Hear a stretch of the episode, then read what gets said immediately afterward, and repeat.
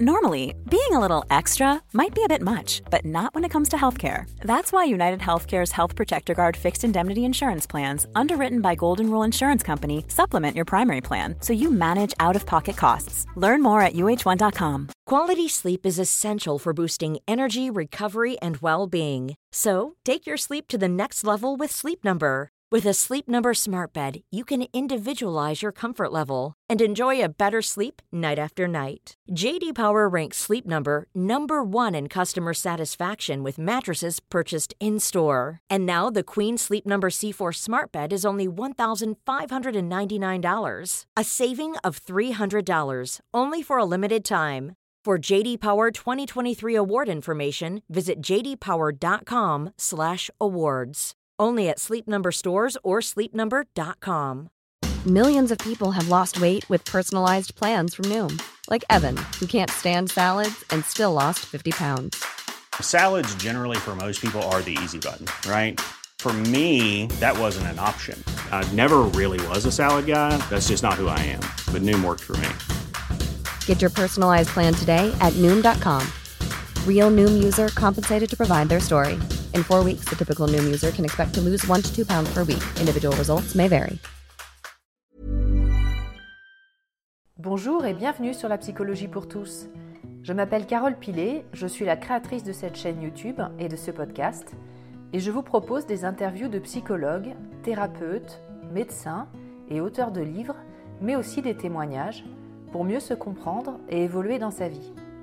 Si ce contenu vous plaît et pour soutenir mon travail, n'hésitez pas à vous abonner, à commenter, à mettre des étoiles ou des likes aux épisodes et à partager les vidéos et les podcasts.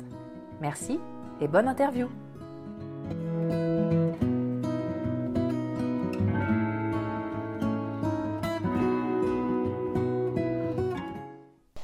Alban, vous êtes haut potentiel sensible, ce que l'on qualifie aujourd'hui de profil HPI et HPE, et vous êtes également auteur de livres, producteur de radio, compositeur et chroniqueur musical.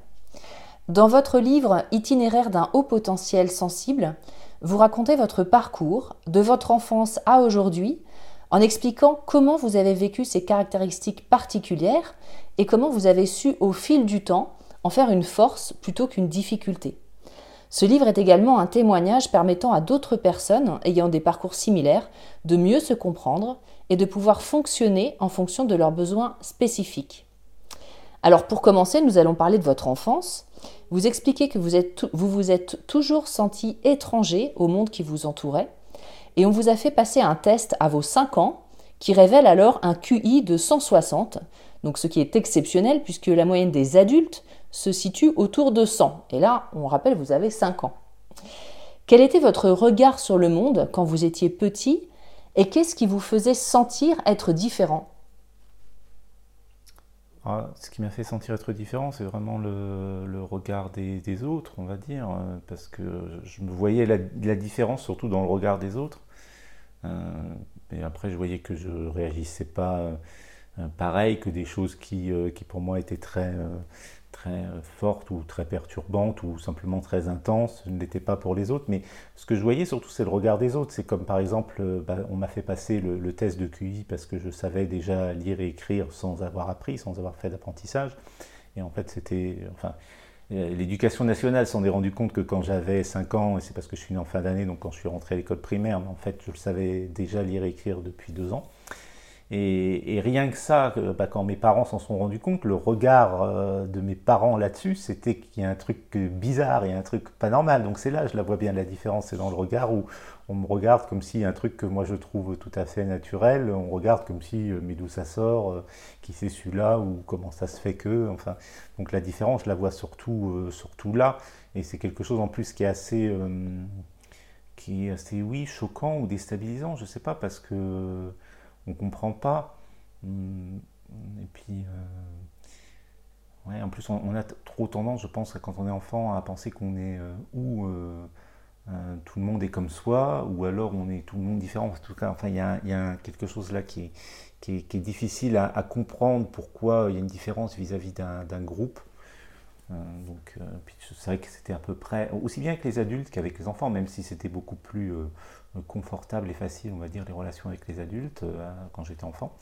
Mais, mais on voyait quand même aussi qu'il y avait il y avait une différence. Puis bon, après, une fois que le test était euh, officiel, on va dire, là, il y, avait, il y avait toujours une différence. Enfin, là, je la ressentais tout le temps, puisque j'étais plus identifié en tant qu'Alban, mais en tant que le surdoué. Donc voilà, ça devenait une espèce de, d'identification, d'identité très particulière qui me mettait euh, toujours euh, bah, très. Bah, il n'y en avait qu'un comme moi, parce que j'étais toujours le seul, hein, aussi bien dans le quartier, dans l'école, dans la famille, dans l'établissement, enfin, et, ce jusqu'à la fin de ma scolarité. Donc il y avait un côté toujours d'être celui qui était à part, vraiment. C'était pas une différence partagée par d'autres, c'est ça, et c'est pour ça qu'il a fallu attendre vraiment des années et des années pour que, pour que je comprenne que s'il y avait différence, c'était pas une différence par rapport à tout le monde, euh, ce que je, ce qu'on pouvait me renvoyer vraiment quand j'étais enfant, parce que quand j'étais enfant, on me renvoyait un peu le côté cas unique. Ce qui était un peu le cas en l'occurrence. oh, je pense que si, euh, s'ils avaient fait plus de tests aussi, ils auraient pu en trouver d'autres. Hein, mais en tout cas, voilà, de ce qui était reconnu, officialisé, oui, c'était.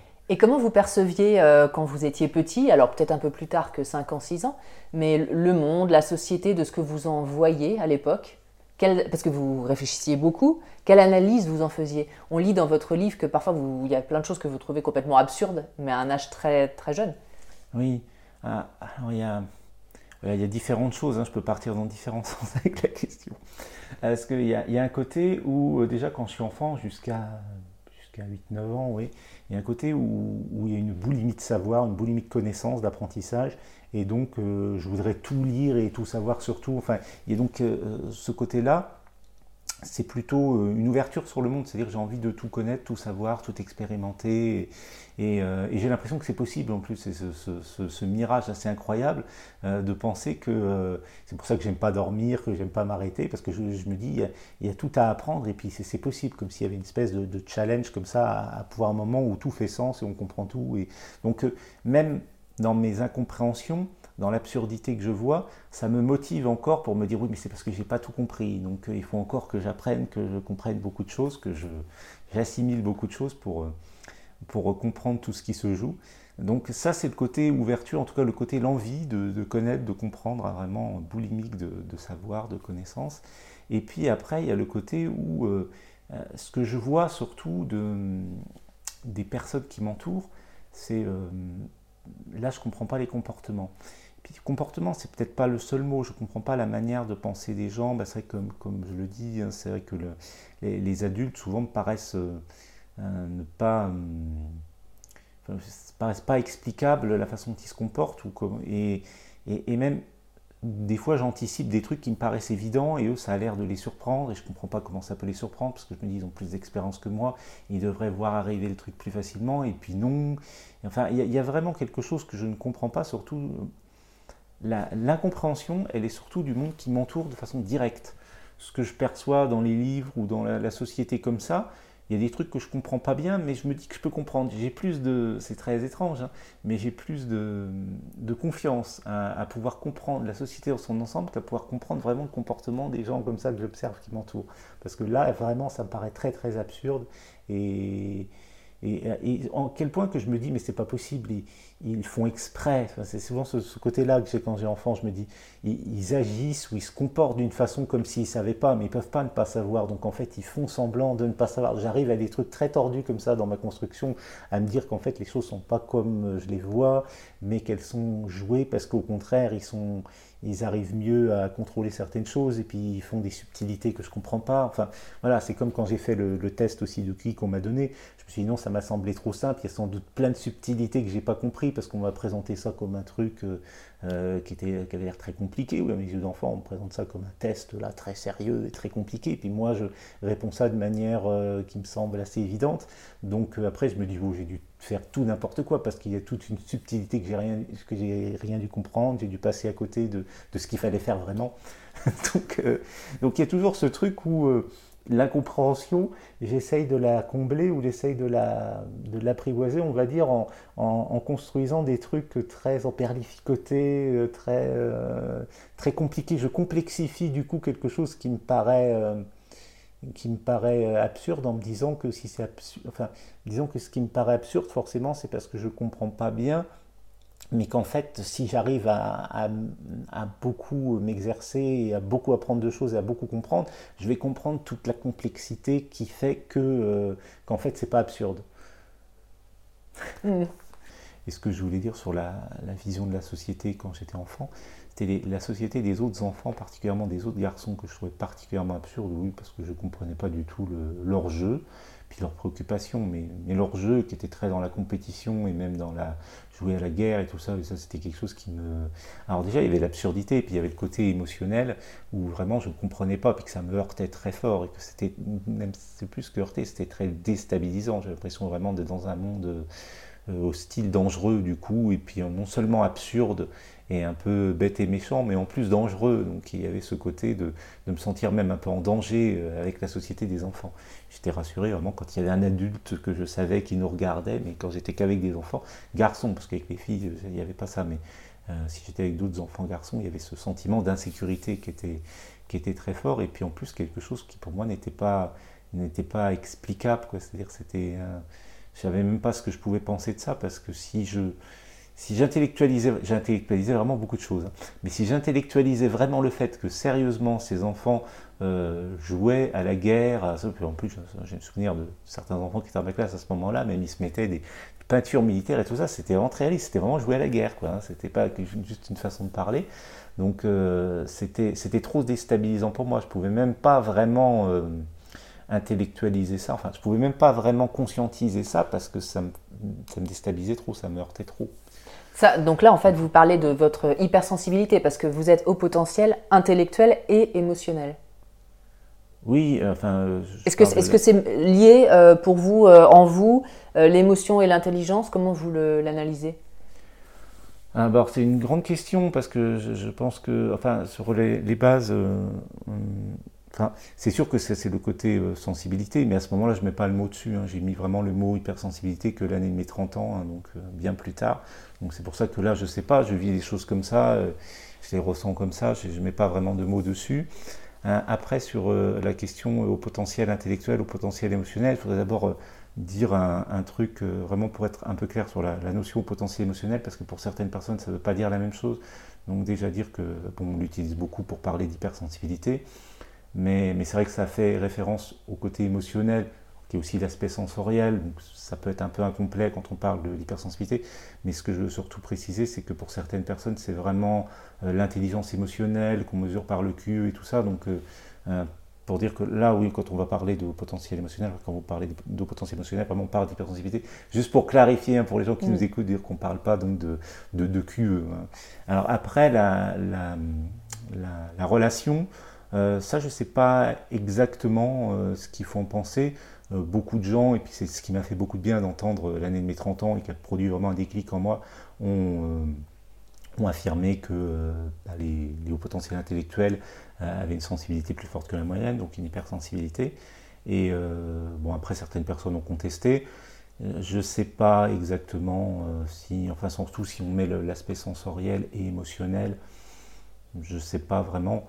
Euh, ce qui est vrai là-dedans. Pour moi, ça, en tout cas, euh, ça me paraît évident, aussi bien le côté émotif et sensoriel, parce que déjà, euh, le côté agressif, je parlais des, enfants, des réactions et tout ça, mais c'est rien que le côté, enfin, quand on va à l'école, les, lumières des néons, les bruits, les enfants qui hurlent, déjà ça pour moi c'était incompréhensible, déjà sensoriellement, je ne comprenais pas comment il pouvait y avoir tant d'agressions, je ne pouvais pas mettre vraiment de mots dessus, mais enfin, les odeurs, les, sons euh, très forts et très agressifs, et puis les, les, lumières qui semblaient déranger personne. Là, j'ai bien vu ma différence sur la, la, façon dont euh, les gens n'étaient pas dérangés, ni les autres enfants, ni même les adultes, souvent par les, les cris ou les, les lumières, euh, les néons comme ça très forts dans la figure et tout ça, ou les odeurs aussi, et que moi, ça m'empêchait vraiment de respirer. Enfin, je prends les odeurs par exemple, mais enfin, ça m'agressait vraiment physiquement, et puis euh, je voyais que les autres non, puis même si je leur parlais un peu de ça, euh, ah bon non, quoi.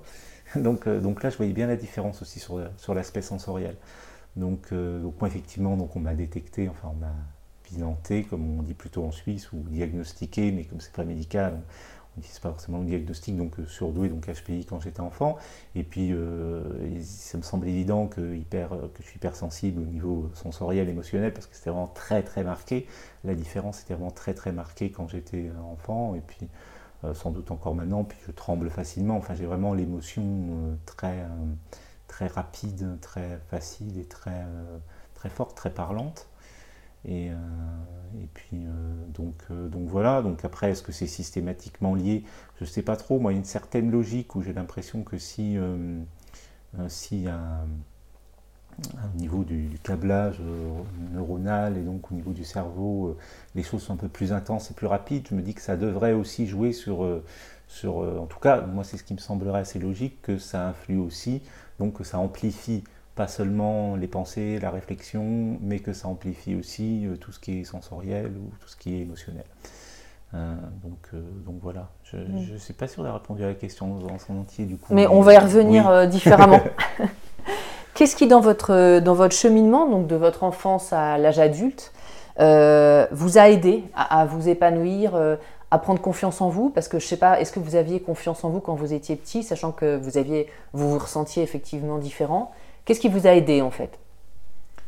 Euh, J'avais vraiment aucune confiance en moi, particulièrement à l'adolescence, parce que j'avais été victime de harcèlement scolaire quand je suis rentré au collège. Et puis, déjà que j'avais alors, j'ai souvenir quand même, d'après ce que mes parents me disent aussi, d'avoir eu pas mal confiance en moi, mais vraiment dans mes toutes premières années, c'est-à-dire avant l'entrée en primaire, avant euh, qu'il y ait cette histoire de surdoué, même si je ne vois pas spécialement un, rapport par rapport à ça, je pense que c'est juste déjà l'entrée à l'école primaire, mais euh, qu'il y avait, il y avait une espèce de confiance avant qui était assez naturelle, assez innée, euh, assez, voilà, une certaine joie de vivre et un ouais, un côté un peu un peu, bah, oui, très, on va dire un certain épanouissement. Puis après, ça s'est plus ou moins éteint déjà à l'école primaire et puis alors au collège beaucoup beaucoup là donc il n'y avait vraiment plus du tout de, confiance en moi à ce moment-là et jusqu'à l'année de mes 30 ans c'était assez faible hein. C'est donc l'année de mes 30 ans, bah, notamment quand j'entends parler de, livres sur l'hypersensibilité. Alors déjà, il y, a, deux éléments, mais qui arrivent en même temps avec la même personne. C'est la première personne que je rencontre euh, qui, me dit qu'elle est surdouée aussi. C'est dans ma seule expérience salariée euh, de mon parcours. Et, euh, et cette personne-là me dit que ben, me parle de livres sur le sujet que je ne connaissais pas, et donc euh, ce, qui me, ce qui est un espèce de, déclic, mais vraiment de levier dans mon fonctionnement et dans la façon surtout dont je m'appréhende, et donc par rapport à la confiance en soi, c'est de me dire déjà que les hauts potentiels intellectuels euh, sont hypersensibles, et donc du coup je me dis, tiens, ah oui, ça serait ça ce truc dont j'ai peur et qui me submerge là comme ça. Et, donc du coup j'en ai plus peur et je l'accepte et je le prends comme si c'était normal, entre guillemets. Et puis le côté... Euh, le côté d'entendre parler aussi de l'hypersensibilité, notamment avec les ouvrages de Sergio Tomasella, comme quelque chose de, positif et puis qui concerne une, bonne part de la, de la, de l'humanité, enfin de la population. Et puis bon, à l'époque, on parle plus de 20%, maintenant on est plus sur 30%, mais voilà, ça faisait une bonne part qui partageait ça, et puis c'était quelque chose qui pouvait vivre de façon positive. Donc euh, c'est ça vraiment qui m'aide beaucoup, parce que ça, ça, ça va vraiment euh, lever le, grand obstacle que j'avais de de ne pas pouvoir me faire confiance parce que je me disais que j'avais des réactions imprévisibles, que les gens me regardaient vraiment trop bizarrement, il y avait quelque chose qui clochait quoi, quelque part en moi, c'est ça que je me disais. Donc euh, d'aller réparer ça, ça a été vraiment le, truc qui, change tout au niveau de la confiance. Et alors du coup, euh, quelles sont selon vous les caractéristiques principales, puisque vous connaissez un peu le sujet sur vous mais sur les autres aussi, des personnes qui sont HPI et des personnes qui sont HPE Pour les gens qui nous regardent et qui se posent des questions et qui n'ont pas fait de test, alors je ne sais pas s'il y a des tests HPE, mais en tout cas, il y a des tests pour le quotient intellectuel. Euh, est-ce qu'il y a des choses qui sont assez évidentes? Oui, je voulais redire par rapport à tout à l'heure, parce que c'est vrai que quand j'ai dit que c'était sans doute lié, enfin que il me semblait une certaine logique à ce que ça soit lié, c'est vrai que c'est plutôt dans le sens HPI euh, euh, qui, mm. qui sous-tendrait le HPE et pas l'inverse, parce qu'effectivement on peut être hypersensible sans pour autant avoir un quotient intellectuel au-delà de, de la du seuil de 130, même si selon les pays ça peut être 125 ou 135. Mais c'est bien pour préciser ça, parce que c'est vrai qu'après on peut me dire ah bah oui, mais moi je suis hypersensible et je suis pas, j'ai pas un QI particulier. Oui, dans ce sens-là, évidemment. C'est dans l'autre sens où il me semble avoir une certaine logique qui, est, qui est un lien. Alors après, les caractéristiques. Alors HPI, euh, il s'écrit beaucoup de choses là-dessus, et puis c'est vrai que euh, je pense effectivement euh, qu'on peut aller fouiller sur sur euh, certaines choses parce que si on vivait dans un cadre où euh, c'était. Euh, où il y a moins de décalage. Parce que, effectivement, est-ce qu'il y aurait les mêmes caractéristiques? Peut-être pas. Il y a certaines caractéristiques, je pense, qui se développent, c'est du fait qu'il y a un décalage avec les autres. Mm. Donc, voilà, on va retrouver des caractéristiques qui sont pas forcément des caractéristiques du HPI, mais qui sont des caractéristiques d'être une minorité qui fonctionne différemment au sein d'une majorité. Voilà, c'est-à-dire c'est plutôt des caractéristiques d'être atypique que des caractéristiques d'être HPI. Donc c'est vrai que sinon les caractéristiques d'HPI, celles qui font consensus, il n'y en a pas énormément, hein, si ce n'est la, vitesse de pensée euh, plus forte. après la pensée en arborescence, il y en a qui discutent le terme qui est plutôt métaphorique, mais, mais, il y aura quand même un côté où il y a plus de, pensées divergentes, donc on peut quand même avoir l'image d'une arborescence, même si... une arborescence plus poussée, moi c'est ce que j'ai lu dans Oui, en tout cas qui est plus de pensées divergentes, c'est-à-dire qu'on a à la fois la, pensée va plus vite vers l'objectif, euh, l'objectif, ça fait bizarre, on peut dire l'objectif, mais vers, le, vers son but, on va dire, mais c'est bizarre, je chercherai un mot autre, mais... Euh, c'est-à-dire la pensée va aller plus vite connecter euh, vers ce vers quoi on se dirige, mais tout en ayant généré plus aussi de, pensées divergentes en même temps. Donc c'est un peu ce côté-là qui est assez... Il y a eu des études notamment, mais je ne les ai jamais vu arriver en, francophonie, ces études, études américaines qui, montraient vraiment ça, les trajectoires de, au, niveau de, au niveau neuronal de la, de la pensée qui étaient à la fois beaucoup plus rapides, et, mais tout en étant... Euh, tout mm. en ayant en étant parti aussi sur des côtés, sur des trucs annexes. Donc là, c'était assez, euh, assez parlant. Et puis euh, sinon, bah, le, côté, bah, le côté hypersensibilité, alors là, il ne fait pas consensus, même si effectivement, il me semble avoir, en tout cas dans une certaine mesure, une certaine logique. Après, il y a, différentes constructions. Hein. Il y a des gens qui se sont coupés aussi de, de leur émotion ou même de leur sens, ou coupés plus ou moins, hein. c'est pas forcément... mais qui se sont en tout cas carapacés d'une certaine façon, où, c'est sans doute plus, euh, plus visible ou plus décelable, mais à l'origine, je peux penser que il y a sans doute quand même euh, cette particularité-là euh, originellement, même si après la construction a fait que, que voilà, on, s'est construit. Puis c'est tellement différent aussi euh, suivant, suivant qu'on a été accepté, on va dire, ou en tout cas accueilli avec cette particularité-là ou pas. Parce que sinon, effectivement, si on grandit dans un milieu où on n'est pas accueilli dans sa spécificité, ben on va développer toutes sortes de, caractéristiques. Oui, manque de confiance, avoir l'impression d'être euh, pas compris, et puis donc euh, une certaine... Euh, oui, on va développer toutes sortes de caractéristiques, mais ça j'ai déjà dit tout à l'heure, qui sont plus proches au fait d'être atypiques dans un monde qui, qui, est en décalage. Après, là où je pense qu'il y a peut-être un petit peu plus de, choses étayées bizarrement, parce qu'effectivement, il n'y a pas de test scientifique sur, surtout si HPE, on parle d'hypersensibilité, même s'il existe des tests hein, pour, l'hypersensibilité, mais c'est vrai que ce pas des tests scientifiques qu'il peut y en avoir pour, euh, pour le HPI bien sûr, et même euh, depuis peu euh, pour le QE, pour l'intelligence émotionnelle. Mais donc dans le profil hypersensible HPE, HPE au sens hypersensibilité, bah, c'est la, sensibilité plus forte que la moyenne au niveau sensoriel, au niveau émotionnel. Et puis c'est souvent aussi accompagné d'une plus forte empathie, de plus d'intuition, de, créativité. Après, c'est toujours pareil, suivant euh, suivant, bon après dans la construction de l'enfant si ça a été accueilli ou non, après je pense que l'âge adulte c'est plus une histoire avec soi-même, suivant si on accueille sa sensibilité ou non, on va le vivre plus ou moins bien, et puis si effectivement on, le vit plutôt de manière un peu négative, où ça nous submerge, ou ça nous rend les choses, on a l'impression en tout cas ça nous fait vivre les choses de façon plus compliquée, et en tout cas que ça nous pose des problèmes dans notre quotidien, à ce moment-là on aura peut-être moins le côté... Euh, le côté positif qui est plus sur, euh, sur l'intuition, la créativité et tout ça.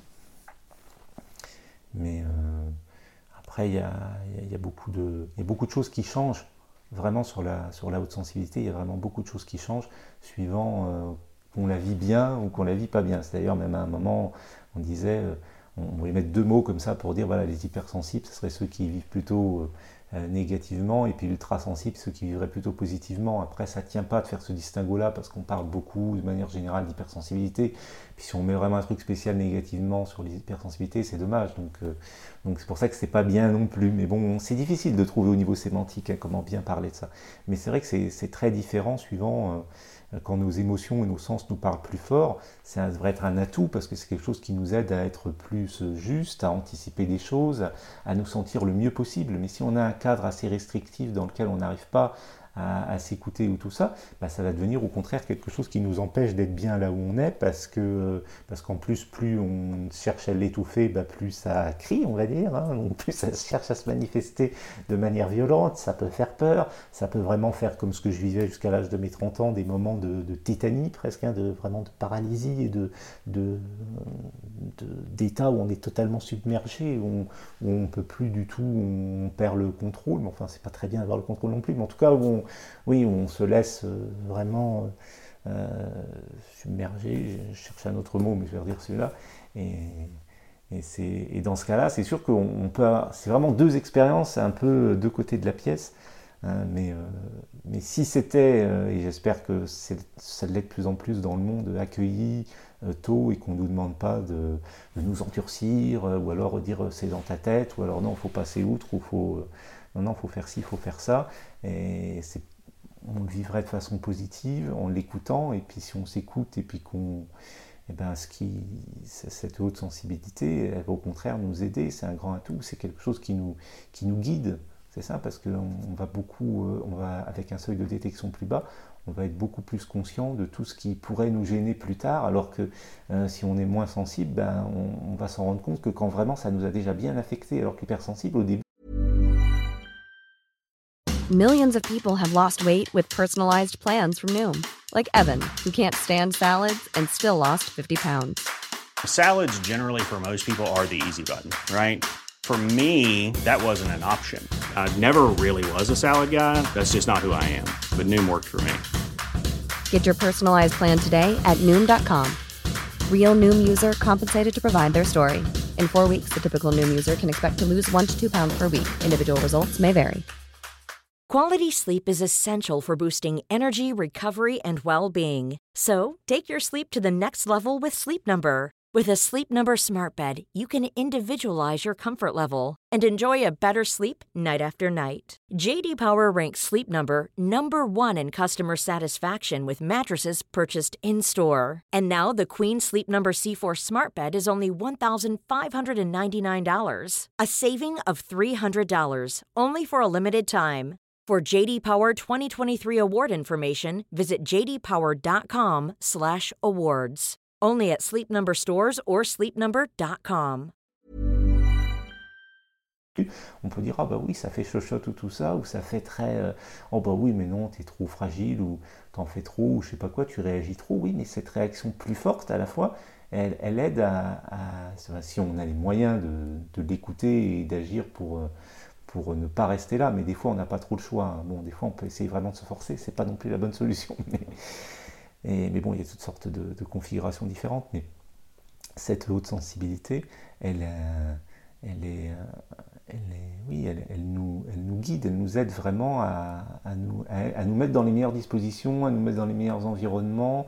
C'est vrai que ça peut être des fois assez fatigant, surtout quand on est dans des, contextes où il y a vraiment des choses qui nous sont assez imposées, où on doit faire certaines choses dans certains cadres, et puis du coup, bah, c'est compliqué, hein, serait ce que sensoriellement, qu'on doit travailler dans des endroits où il y a beaucoup de mouvements, où ça fait beaucoup de bruit, où, voilà, il y a des lumières très fortes, des odeurs, des machins. Euh, oui, ça devient compliqué, mais... Euh, mais si on a les moyens de s'aménager euh, quelque chose comme ça, on va se mettre de manière durable dans des meilleures conditions. J'ai l'impression qu'il y a vraiment toujours ce côté de durabilité. Parce que l'hypersensible, il passe pour quelqu'un souvent qui, euh, qui, euh, qui, qui, a du mal à faire les choses ou qui est très. quoi, qui, qui, se laisse trop facilement. abattre. Abattre, oui. Euh, et, puis, euh, alors que je trouve que c'est un peu le roseau et le chêne, c'est-à-dire que oui, il se laisse facilement abattre, mais à la fois, il va revenir et en s'écoutant, en se connaissant, avec euh, ce fait de, se laisser abattre facilement, finalement, enfin de se faire abattre facilement, lui permet d'être d'être plus mobile, plus souple, et de moins se laisser gagner par des choses plus insidieuses, plus que que, la personne moins sensible va pas, euh, va pas sentir, elle va rester bien droite, bien solide, mais au bout d'un moment, elle peut, bah oui, c'est l'histoire du chêne et du roseau, elle peut du tout coup être plus fragile parce qu'elle a, elle a encaissé beaucoup de choses sans, sans réagir et qu'au bout d'un moment, donc, elle peut euh, être beaucoup plus euh, fragile face à une certaine adversité que, que, que l'hypersensible qui, en réagissant toujours comme ça, a développé une espèce de souplesse et puis de capacité de réaction qui, Si- le- qui s'il lui permet d'être. Ah bah oui, oui, c'est toujours pareil. hein. C'est voilà, c'est vraiment la base hein, de ce que je comprends finalement. La les difficultés des HPI et des HPE, c'est de ne pas s'écouter en fait. Oui, et souvent, enfin, je pense même de ne pas s'accueillir, c'est-à-dire de, se, de combattre qui on est. Enfin, moi, j'ai vraiment vécu comme ça jusqu'à l'âge de mes 30 ans. C'est vraiment cette bascule incroyable que, que je décris, bah, qui a été d'ailleurs le moteur aussi bien pour euh, la création de Surdescence que pour, euh, que pour les livres que j'ai écrits sur le sujet. C'est ce, côté où avant, je me battais contre moi-même parce que je me disais, il y a quelque chose qui n'était pas normal. C'est ce qu'on me renvoyait. Le regard des autres me disait, il y a quelque chose de bizarre, quelque chose de pas normal, il faut changer, c'est pas possible, tout ça.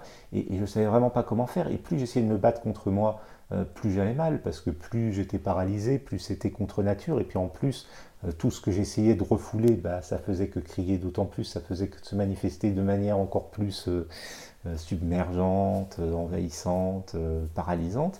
Donc, euh, donc oui, c'est une question déjà de, s'accueillir, de s'accueillir qui on est et de dire vraiment euh, s'accepter, s'accueillir, enfin ça va ensemble, mais c'est vraiment là que, je pense que tout est parce que si on se si on si on adopte le regard que les autres ont et qui nous renvoie la différence et qu'on pense qu'il y a là quelque chose de problématique, là on est dans un schéma où tout devient très compliqué. Et, ce que je voulais témoigner, parce que ça c'est toujours quelque chose que je trouve spectaculaire, c'est comment quasiment le même fonctionnement, enfin, à la différence près de l'assumer ou de ne pas l'assumer, on va dire, mais, mais c'est quand même le même fonctionnement, les mêmes réactions. Euh, à l'époque où je ne m'acceptais pas, où j'étais plutôt en lutte avec moi-même, bah, ça me rendait... euh, euh, ça m'isolait, on va dire, ça me marginalisait. Les autres me mettaient plutôt à l'époque, on dit oui, il est bizarre, et puis mettaient de côté.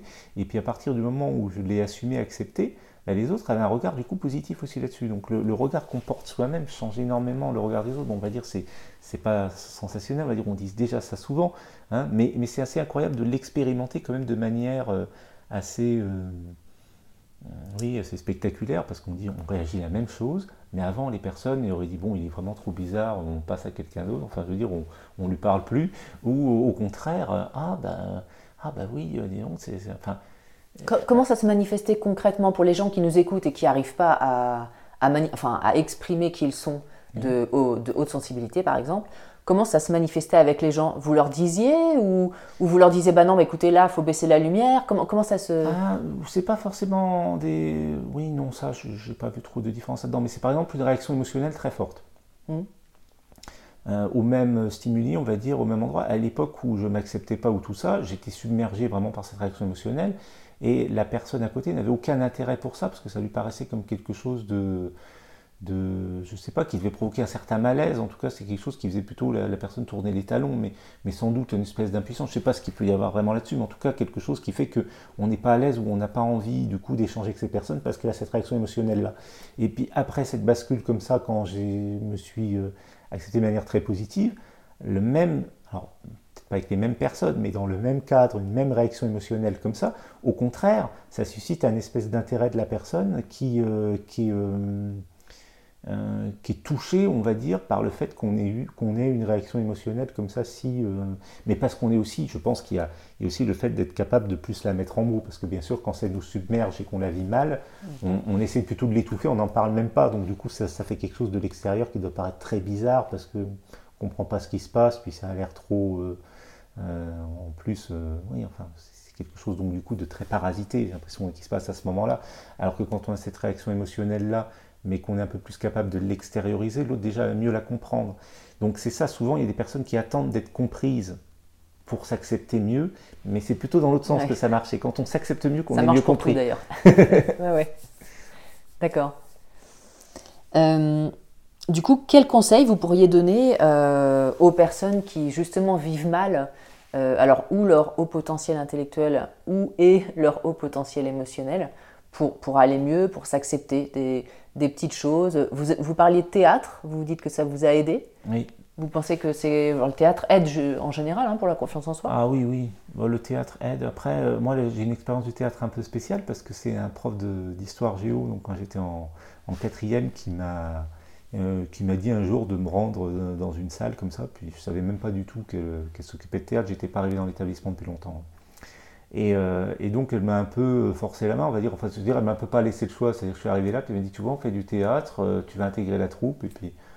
Alors que si on m'avait demandé vraiment mon avis, j'aurais dit oh non, je peux pas faire ça. Quoi. Mais là, la façon dont c'était proposé, c'était, c'était gentiment imposé. Mais ça avait quand même un côté imposé où je me suis dit bon, ok.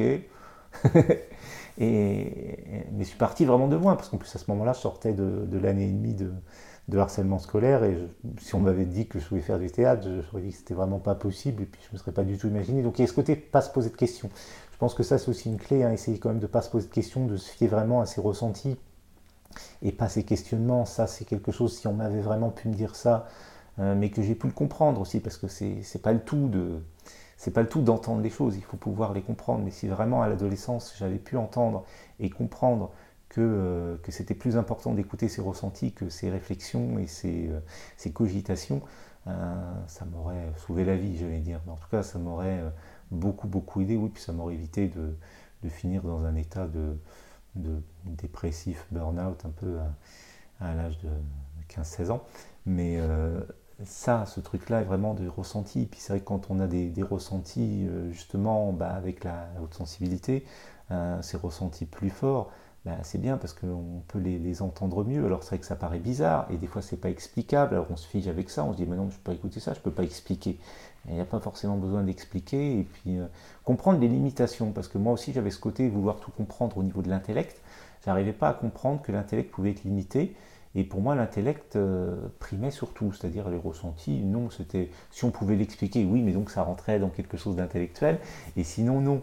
Et, ce côté-là, vraiment de faire confiance en ses ressentis et puis de, bien euh, conscientiser que nos ressentis nous veulent du bien. Ce n'est pas des choses qui, veulent nous, mettre des, barrières ou des obstacles, même si ça peut nous sembler comme ça dans certaines situations, parce qu'on est dans un cadre où, euh, où c'est pas en adéquation d'écouter ses ressentis et puis de, faire ce qu'on attend de nous. Mais, mais, mais à la base, si on était bien aligné au début, euh, ça nous veut que du bien.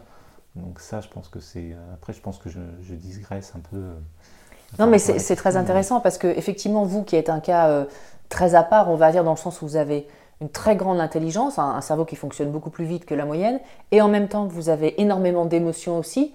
J'imagine que vous avez dû, vous avez dû d'abord commencer à réfléchir en vous disant effectivement non mais les émotions c'est n'importe quoi. Et au final, là où vous en êtes aujourd'hui, c'est de vous dire ok, euh, j'ai une Ferrari dans la tête, mais en fait, ce qui compte vraiment, c'est l'émotionnel. C'est intéressant, je trouve, comme discours. Oui, oui, euh, oui l'émotionnel et puis le sensitif. Mais c'est vraiment ça, hein. c'est-à-dire que la, Ferrari, si on prend l'analogie, c'est vraiment des fois le coup de couper le contact. Hein. C'est vraiment, c'est ça d'ailleurs qui m'a sauvé, euh, je pense. enfin, on peut beaucoup de mots sauver, mais je l'ai quand même vraiment vécu comme ça parce que j'étais dans un état, c'est-à-dire que l'année de mes 17-18 ans, quand j'avais 17-18 ans, plutôt l'année de mes 18 ans, mais enfin l'hiver de, ces années-là, euh, il y a vraiment un moment où je me sentais euh, euh, vraiment très très très mal parce que il y avait tout, puis ça se traduisait physiquement, c'est-à-dire que j'avais un grand retard de croissance, je n'avais pas de puberté, tout était, comme si tout était bloqué et dans ma tête c'était, c'était saturé, vraiment saturé. Je pouvais plus lire deux lignes d'un livre, même à ce moment-là vraiment, parce que c'était saturé, tout était trop. Toute pensée était trop parce qu'il y avait tout le temps des cogitations perpétuelles qui s'arrêtaient jamais et donc je ne pouvais plus rien rajouter. Et, euh, à ce moment-là, où j'ai été comme, euh, bon ça, ça s'est aidé par rapport à, des rêves et par rapport au fait que j'habitais à la montagne, alors que j'avais toujours habité en ville, je m'étais retrouvé à la montagne dans un cadre calme, hors saison. Et, euh, et donc d'un seul coup, euh, c'était, ça s'est senti, enfin c'est comme si je devenais fou, il y avait quelque chose qui était en surchauffe et pour moi vraiment il y avait un danger vraiment de, de, de péter les plombs on va dire, enfin je sais pas exactement ce que c'était mais il y avait un gros danger de, de, surchauffe, comme si de cramer la machine, on va dire, comme le cerveau, hein, dans le ressenti, c'était un peu comme ça. Et puis euh, d'être allé, d'avoir réussi à, déconnecter, c'est-à-dire d'avoir débranché, ou si on prend la Ferrari, couper le contact, ou si on prend que c'est un ordinateur, débrancher l'ordinateur, ne plus chercher à comprendre tout ce qui se passe dedans, ne plus chercher à comprendre pourquoi il y a ces millions de fenêtres là, pourquoi ça fait ci, pourquoi ça fait ça. Non, non, juste aller à la source et débrancher pour retrouver le calme et repartir d'un truc pacifié, parce que là, c'était juste plus possible. Mais c'était vraiment un mécanisme de survie. Mais comme pour moi, en plus, tout se concevait dans l'intellect, j'avais vraiment l'impression de faire un suicide en, faisant ça. Mais euh, c'était une espèce de. Il y avait une nécessité, vraiment, ça pouvait plus continuer comme ça. Donc je sais pas vraiment ce qui se serait passé quand j'ai pété les plombs, tout ça, c'est pour mettre des mots, mais en tout cas, il y avait une, une, grosse. Euh, il y avait un gros problème, j'allais dire, qui, qui se manifestait et, ça arrivait à quelque chose qui était plus récupérable, voilà, comment je peux le dire avec des mots le plus concret possible. Je sentais que j'allais arriver à un état qui était plus récupérable, il fallait vraiment en mécanisme de survie que je déconnecte et que je fasse le vide, le vide complet. Et ça s'est manifesté aussi dans le rêve à ce moment-là parce que je faisais toujours des cauchemars où j'étais poursuivi, je ne sais jamais ce qui me poursuivait, mais sans arrêt, sans arrêt, toutes les nuits. Et puis là, à un moment, je me suis retourné et je me suis dit, je ne peux plus faire ça, je, suis épuisé. Il faut que, donc, euh, à la limite, hein, si vous voulez me poursuivre, c'est-à-dire c'est ça, mais, mais c'est dans le, au niveau de, couper l'intellect, c'était pareil. Se retourner puis dire, bon, peu importe qui vous êtes ou tout ça, mais euh, soit, euh, bah voilà, soit vous pouvez m'attraper. Enfin, je veux dire, mais je pourrais pas continuer de toute façon comme ça. Donc, ou je perds tout, ou, ou, ça s'arrête, mais il faut que ça s'arrête. Une forme de lâcher prise, en fait. Oui, la course poursuite et tout ça, il faut que ça s'arrête. Et là, quand je me suis retourné, en fait, tout est, tout s'est pacifié, tout le décor est tombé comme ça, comme si ça l'avait euh, arraché. Puis derrière, il y avait du calme, du vide, du silence. Euh, et dans le rêve, ça s'est fait comme dans le, comme dans le dans le, concret, on va dire, hein, puis vraiment dans le plan physique, parce qu'après, du coup, en quelques mois, j'ai poussé de, de 20 cm, euh, j'ai de la puberté, enfin, tout dans mon corps s'est débloqué et c'est une montée de croissance assez incroyable, du coup, en très peu de temps. Et puis, euh, et puis, puis, tout a changé, tout mon rapport au corps, j'avais plus du tout ce, ce côté euh, très, très sous stress, très sous pression, et puis en, plus en, ne se souciant vraiment que de l'intellect. Ou alors vraiment, il faudrait qu'il y ait un sacré problème qui empêche le reste, qui empêche même l'intellect de fonctionner pour que je me soucie du reste du corps. Est-ce que vous avez l'impression, parce que quand je vous écoute, moi j'ai l'impression que finalement, ce, cerveau qui marche extrêmement vite, euh, extrêmement bien, euh, est devenu, euh, a pris le contrôle de vous en fait, et, et que c'est devenu comme une forme d'addiction de vouloir toujours le faire fonctionner, en fait, réfléchir, faire des liens et que, et que ça annihile, entre guillemets, tout le reste de votre être. Ah oui, oui, oui, oui, et ça, c'est vrai que c'est intéressant de développer ça, puis on ne sait pas non plus comme le fait la poule, on ne sait pas ce qui commence, parce que je pense que c'était amplifié par le fait que j'aimais pas dormir, parce que dormir c'était des cauchemars, c'était quelque chose qui n'était pas reposant. Donc du coup, je ne voulais pas de repos. Donc il y avait cette addiction à, l'intellect qui carbure aux nouveaux trucs et tout ça, à toujours apprendre des choses et tout. Mais en plus, euh, je voulais pas le repos, puisque le repos pour moi c'était pas du repos, c'était euh, c'était de poursuivre tout ça. Mais à la fois, je pense que si je ne trouvais pas le repos, c'est justement déjà parce qu'il y avait toute cette activité là dans l'intellect. Donc à un moment, c'est le serpent qui se mord la queue. Mm. On veut pas se reposer parce que c'est pas vraiment du repos, mais c'est déjà parce qu'on se repose pas que quand on, se repose, c'est pas du repos.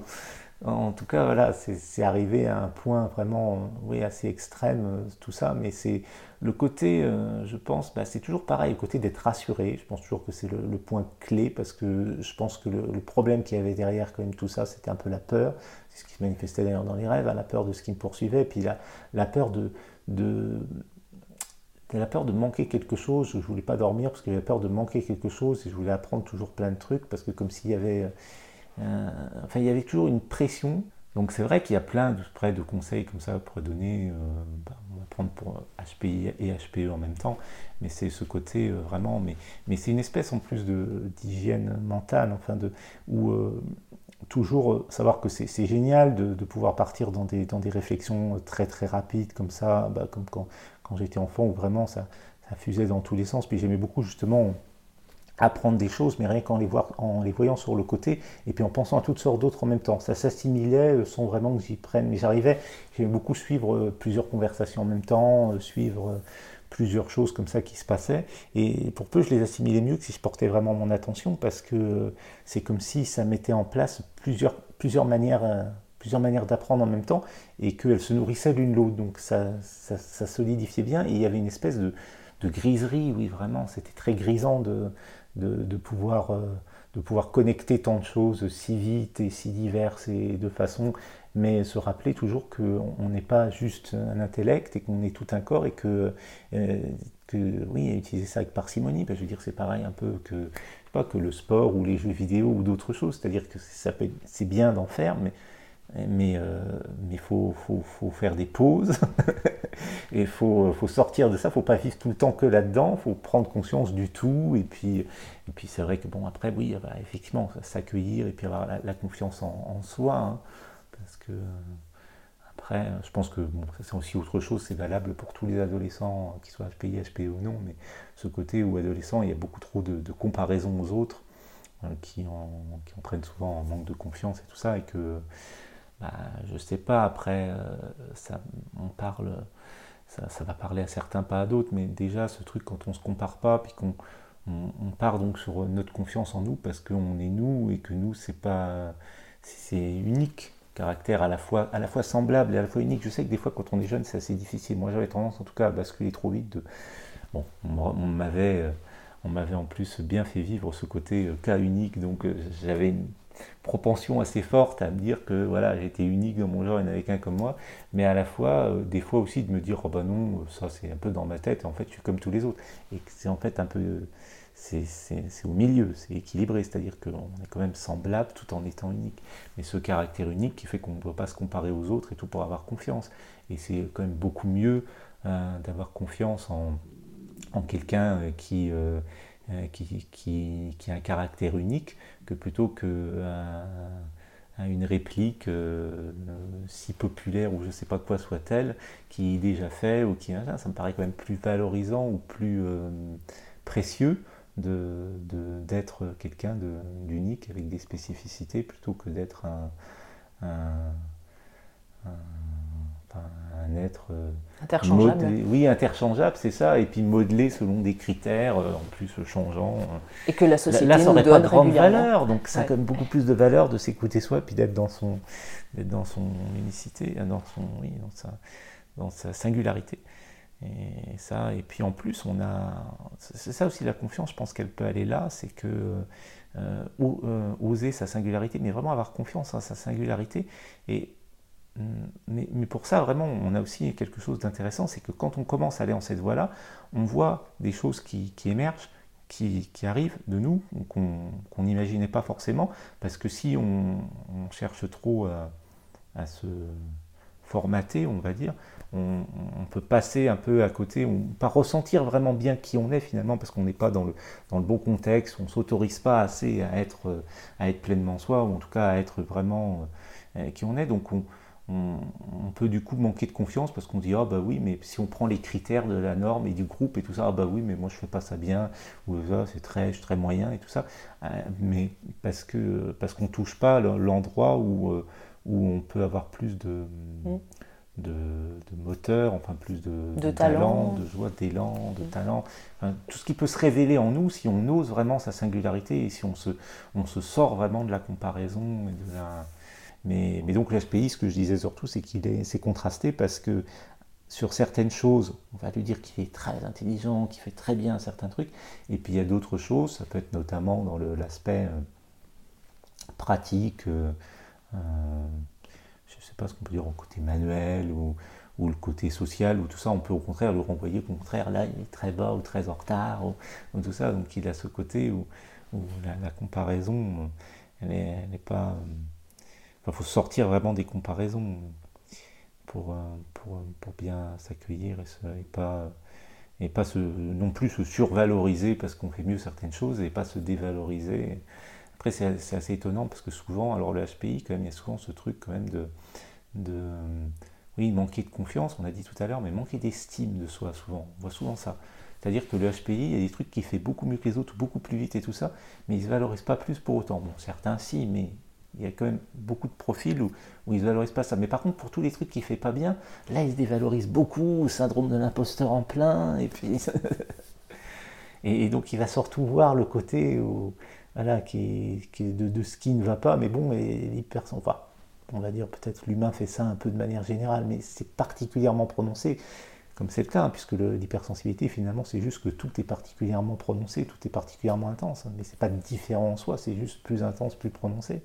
Bon, après, selon les contextes, ça peut révéler des, spécificités particulières, mais, sinon, c'est juste avoir un, un, moteur, un moins qui soit plus, euh, plus euh, à la fois qui a un fonctionnement plus subtil dans le cas de la haute sensibilité aussi, parce que c'est vrai que tout à l'heure on n'a pas parlé de ça aussi, la, finesse et la subtilité des ressentis, pas seulement l'intensité ou la force, mais aussi le fait qu'il y a des ressentis donc plus fins et plus subtils.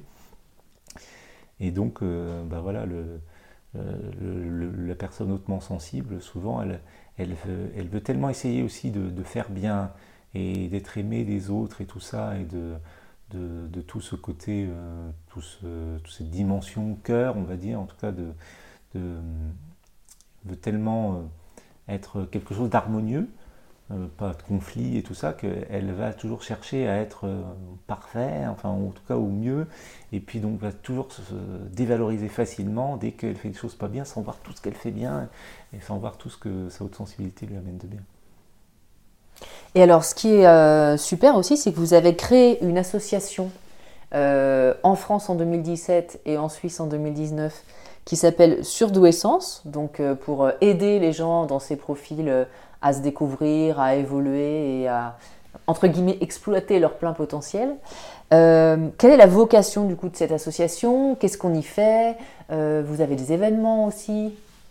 Oui, bah alors la vocation au début vraiment c'était de rassembler, hein, parce que la première, euh, chose, enfin, c'était vraiment créé autour de, la, de la construction, c'est bizarre de dire construction, mais de l'élaboration d'un événement, d'un salon donc avec euh, des conférences et un espace pour se rencontrer autour de stands avec euh, des livres, de la documentation, des professionnels qui pouvaient parler du sujet, d'autres associations aussi notamment qui étaient invitées. Et puis euh, donc la, vocation c'est de faire du lien et puis faire, se rencontrer différentes approches aussi du sujet parce que tout de suite il y a eu cette approche très multidisciplinaire et arc-en-ciel du sujet de de, donc de la douance et puis aussi de la haute sensibilité sans forcément douance. Hein. Après, euh, finalement, ça s'est développé sur un peu tous les, les neuroatypies, mais au début, c'était vraiment euh, donc HPI, HPE.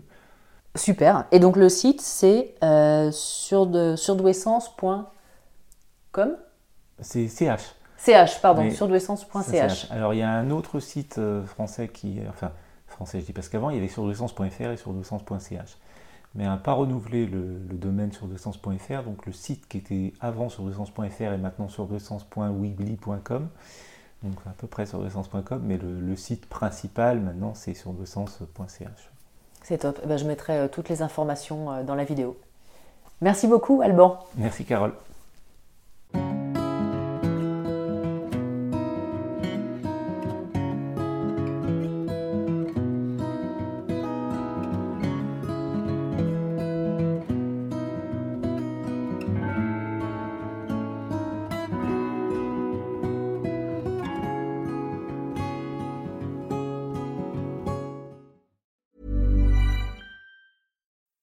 Is that you? Warmer temps mean new Allbirds styles. Meet the Superlight Collection, the lightest ever shoes from Allbirds, now in fresh colors. These must have travel shoes have a lighter than air feel and barely their fit that made them the most packable shoes ever. That means more comfort and less baggage. Try the Superlight Tree Runner with a cushy foam midsole and breathable eucalyptus fiber upper. Plus, they're comfy right out of the box. So, what can you do in a superlight shoe? What can't you do is the better question. And because they're super packable, the real question is, where are you taking them?